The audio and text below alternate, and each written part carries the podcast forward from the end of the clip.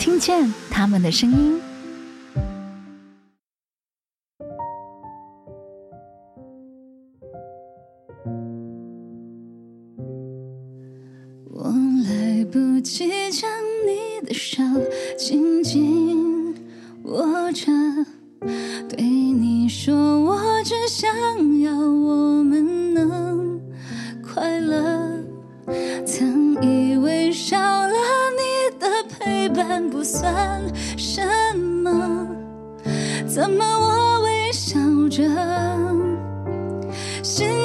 是痛的。我来不及将记忆中的你消除了，我明白错过的从此难以复合。如果眼泪能够证明我是爱你的，那么重新选择是不是来不及了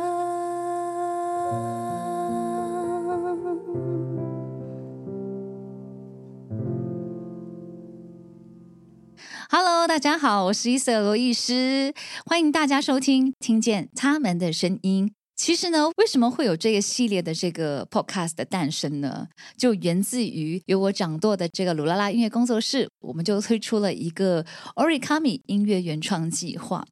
那感谢 Odell Plus 鼎力支持，让我们有这个平台能够推广我们的这些原创音乐。也希望呢，可以让更多更多的人听到这些属于年轻人们的故事，还有音乐。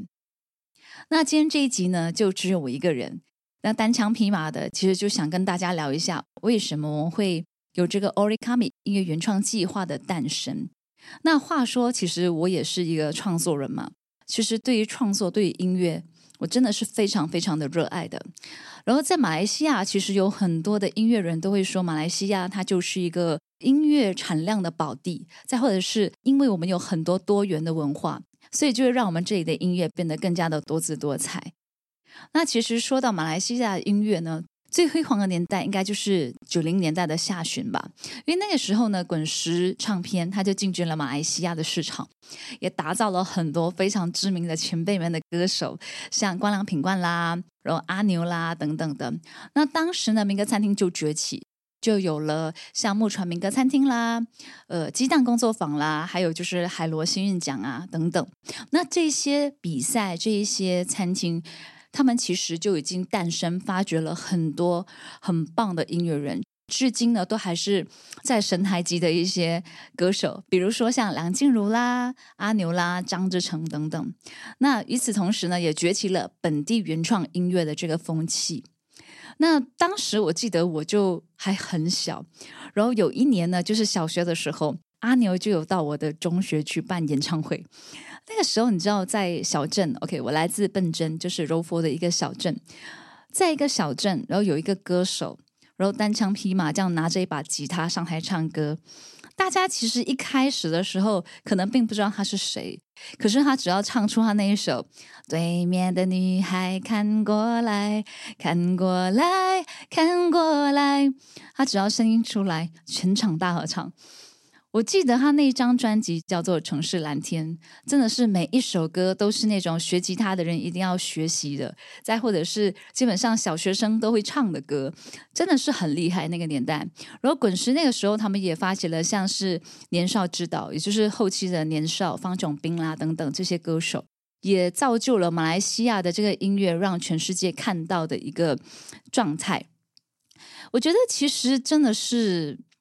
我是非常 proud of Malaysian，就是我是非常骄傲，我是一个马来西亚的音乐人的，因为我觉得马来西亚音乐它可能有别于其他地方的音乐，而我们这边可能还是比较偏朴实的，所以变成我们可能在歌词啊方面就有我们这里的独特的一个风味，就非常的像所谓的大家现在非常通俗说的就是接地气的状态。那我本人呢？为什么会开始接触创作？其实。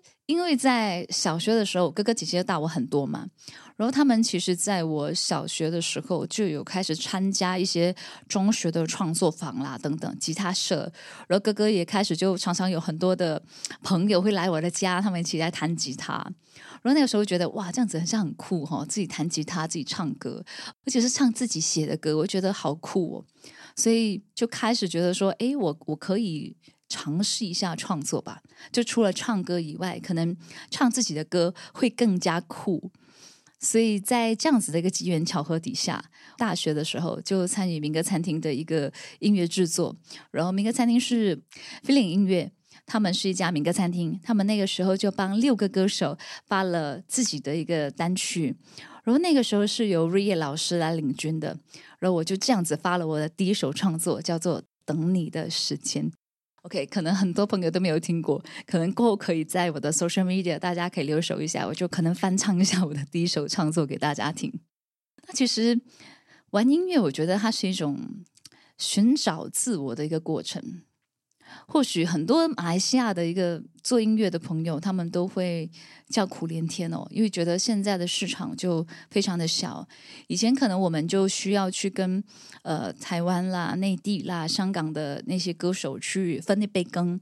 那现在的话，可能更多的就是我们还需要去跟英文歌、跟韩国歌去比较，所以变成说大家可能做音乐越来越难，因为市场小嘛。就一片蛋糕要分给很多人，可是其实我会觉得说，嗯，身为一个音乐人哦，与其叫苦连天，倒不如是检讨一下，在这个网络时代，我们该怎样子撇开区域的这个限制，只管做好好音乐。我相信，其实有很多人会说，诶，马来西亚的音乐，本地的音乐，可是。其实大部分像我身边的一些创作或者是玩音乐的朋友，他们还蛮排斥这句话的，就是本地音乐。他们会说，为什么一直要叫我们本地、本地、本地？感觉上好像本地就是一个贬义的意思。因为其实走入了网络时代，其实它再也不会有这种区域的限制，大家也不会再说本地音乐、海外音乐。因为其实每一首歌你一上架就是全球，全球的人都可以在所有的数位平台里面听到你的歌，所以我觉得本地音乐这个词汇，它可能渐渐会消失吧。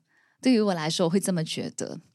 那其实这个数据的年代，呃，我本身是小时候我就有那种买卡带的那种经验，就卡带就是 cassette。可能现在有很多零零后都不知道什么叫 cassette。OK，它就是有一个有两个两个洞，然后有一个带这样子，就你可以用铅笔转进去，然后转转转，然后有 A side、B side，然后放进那个呃 radio，就是那个唱机，然后就可以录歌或者是听歌。那个是一个卡带的年代。那像我的话，我经历了卡带的年代，也经历了中学的时候买 CD 的年代。然后到最后，后来我自己发行了我自己的专辑之后，我还曾经试过，就是有那种粉丝，他就自己来 Facebook PM 我，跟我说：“哎，罗医师，请问你可不可以把你的歌 MP3 send 给我？我要学唱。”再或者是有些人跟我说：“哎，呃，我学校有歌唱比赛，你可不可以把你的 MP3 的那个卡拉 OK 版 send 给我？我想要唱歌这样子。”那个当下其实。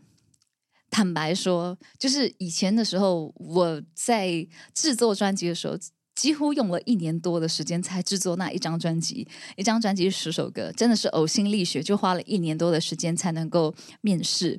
然后你就会觉得说，哇，我们花了这么多心血做的歌，你不要跟我买 CD，然后你还要叫我把 MP3 直接 send 给你吗？我们会觉得说，有点就是。心情有点不是不是滋味啦，就觉得哎，为什么会这样子呢？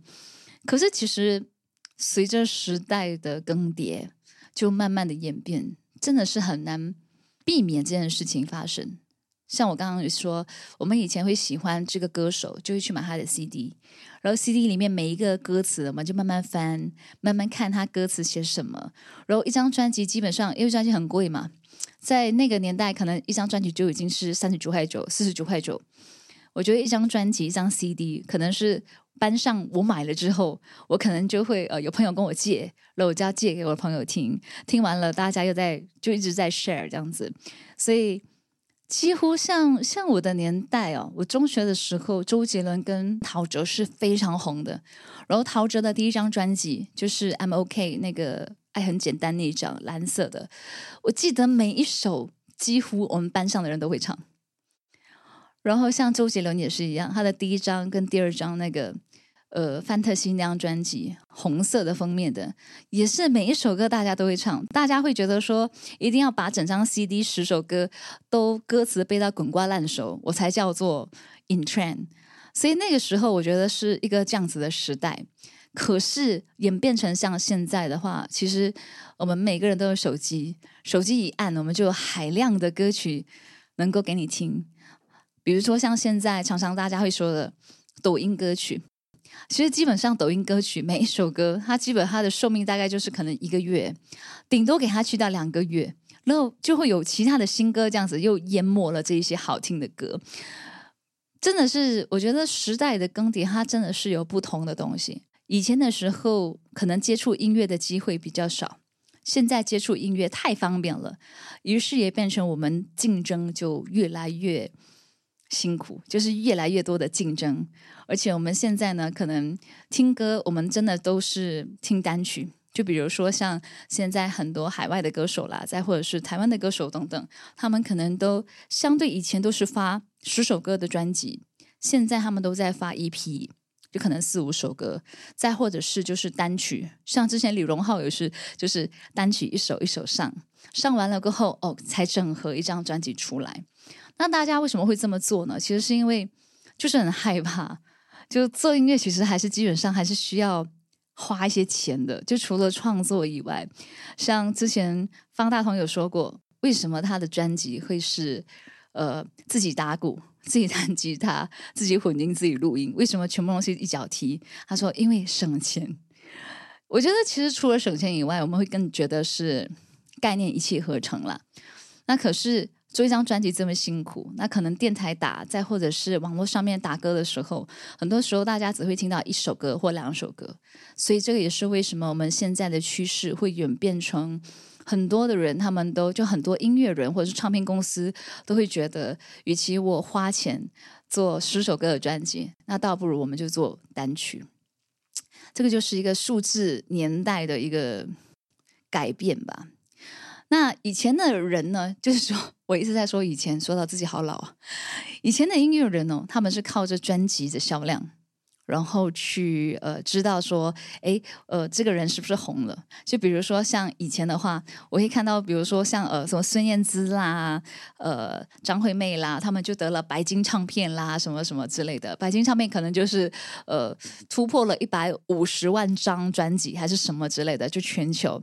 那现在基本上已经没有什么听到有这样子的东西了，基本上应该。都没有吧？可是我们会去呃他们的那个数位平台去看他们的这个串流的这个流量。那现在的年代，大家都是就是按照这个 views 或者是这个流量来断定说这个人的歌到底红不红。那或许很多人会说，现在的音乐它其实就靠的是噱头，再或者是一些热门话题的炒作。但无可置疑的是，我觉得。好的音乐，它在乎的就是它的内容，所以噱头呢，只是短暂让大家去传播的。嗯，音乐的创作，它本来最真实的那个面貌，它才是一种精神，才是一个感动人的一个地方。比如说，像最近就王心凌就爆红嘛，那她的这个爱你呀。当你呀，等等，就王心凌的等等歌都忽然间被翻出来，那些十多年前的歌被翻出来，然后大家会觉得说，哇，这个东西是因为王心凌现在在这个节目里面爆红，所以她的歌就变成了一个很热门炒作的话题性的东西。可是大家忽略了一点，其实为什么这些歌到今时今日，大家觉得翻唱我还是很乐意去听，乐意去翻唱，原因是因为这些歌真的都是好作品。所以它才会流传到现在。可能呢，随着时间的改变，有很多的新人辈出，大家可能渐渐遗忘了。哎，有这样子一把好声音，王心凌。那可是现在因为节目的关系，就让他重新就是出现在大家的荧幕面前。那些歌耳熟能详，就完全回忆，完全翻起来，就让大家觉得说：哇哦，他的歌真的是还蛮好听的。噱头是一件事，最主要就是他的歌还是要好听。就比如说像嗯，马来西亚有一个我们都常常会说噱头很多的一个歌手黄明志。其实明志，我觉得他撇开那些炒作啦、噱头不说，他本身真的是一个非常有才华的一个音乐人。他自己写歌，自己制作，而且他对他的作品的要求也非常的高，所以我觉得像他的作品会多次都能够被台湾金曲奖青睐，真的是有原因的，因为他歌曲本身的质量就非常的好，所以我觉得很多时候别人会拿很多的理由去说为什么这首歌呃能够红，其实。本质就在于这首歌到底好不好听啊？就这么简单而已啊！为什么大家要把它想的这么复杂呢？我觉得很多时候是这样子。我们觉得，哎呀，音乐死了啦，做音乐赚不到钱的啦。如果你家里没有钱的话，你最好是不要做音乐。常常会听到很多那种老师级的朋友会这么说。可是我觉得，其实应该是我们要变通，我们要去想看看，要怎么样让我们的音乐去复活。那可能人会生老病死啦，有一天我们也会死掉，会被遗忘。可是你看，像邓丽君啊、梅艳芳啊等等，他们虽然已经不在人世了，可是他的歌基本上现在大街小巷大家都还是在流传着，还是在唱着。所以我觉得好音乐它一定就是会成为经典，会流传下去的。好，那说了这么多这个音乐的缘起，最后当然就是要讲回这个 Origami 了。为什么会有这个概念的启发？我当初其实自己身为创作人的时候，我对版权保护，我对比如说像呃数位平台该怎么去经营，我完全是一知半解，完全不会去在意这件事情，只是觉得说哇，我的歌有人听诶，哇，radio 有播我的歌诶，我就已经很开心了。可是随着年龄越来越大，然后越来越了解之后，你会发现说，其实创作本身它就是一个产业。它是一个作品，它是一个 product，所以如何让这个 product 能够面世之后，我们相应的得到我们的 royalty、我们的版税等等，然后如何让我们的词曲版权受保护等等，这些东西都是我觉得音乐人本身他们应该要有的一些最起码的一个知识。然后像现在我们发起的 Origami 这个计划，其实基本上它就是一个像是资源整合啦。我刚刚有讲嘛，其实。整个音乐的大环境它不断的改变，那可能现在很多的年轻一代的这些音乐人，他们都自己经营自己的 social media，经营的非常的好。他会觉得说，哎，我就是很厉害经营我的 social media，相对来说，这个就是像是我们唱片业所说的 marketing。那他们自己的 marketing 都做得非常的好，那他们缺的是什么呢？可能就是制作团队。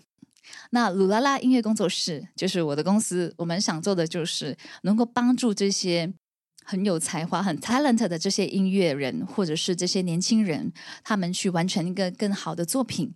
比如说，你会唱歌，我就找你来唱歌。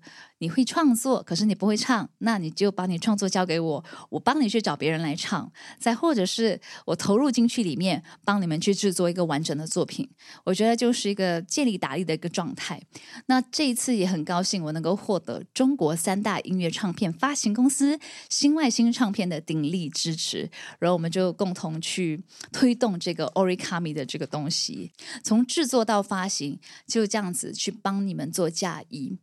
这一次我们的 Origami 呢，基本上就是资源整合，然后让大家听见他们的创作，然后像原创版权保护，大家现在把歌曲放去呃所有的 social media，比如说很多人会说，哎，为什么我的歌放去 Facebook 以后会被 mute 掉？然后我就会问他：“你们是唱翻唱吗？虽然你是自己伴奏，可是你是翻唱，所以还是有可能会被 mute 掉的。”然后有些人会说：“哎，为什么我放了我的 vlog，然后哈我的那个整个影片它被 claim 掉？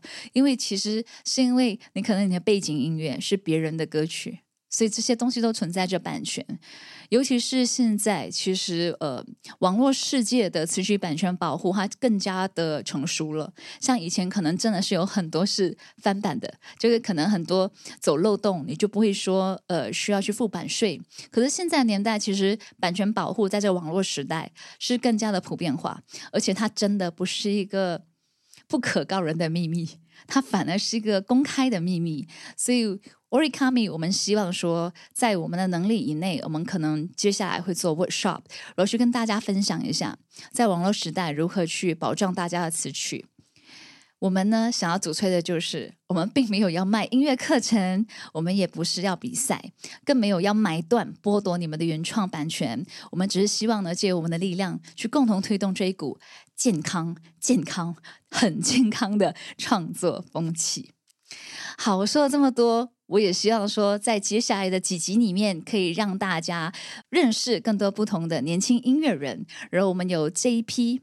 然后这一次呢，我们的首批歌曲有三首。那这一次的这三首歌呢，都是来自于中国的一些创作人的歌曲，然后马来西亚制作，由我们马来西亚这边的年轻音乐人去演唱。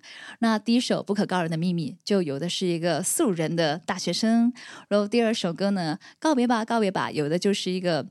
这是他第一首歌，我们直接让他出道了的可可。那第三首歌是 Madison 还有 Steffy，他们两个人都是网络上非常红的，呃，类似像网红的年轻人。可是这一次他们的合作却擦出了不同的火花。好啦，那今天的节目呢，就我一个人很寂寞的说了这么多东西，也谢谢大家用你们的耳朵细心去聆听我所说的一些东西。也感谢所有听众们陪我到最后，就聆听我说话。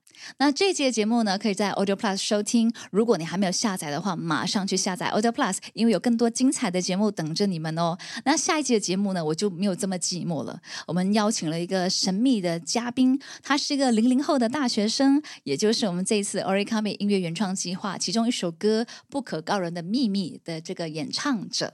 然后我们下期节目见哦。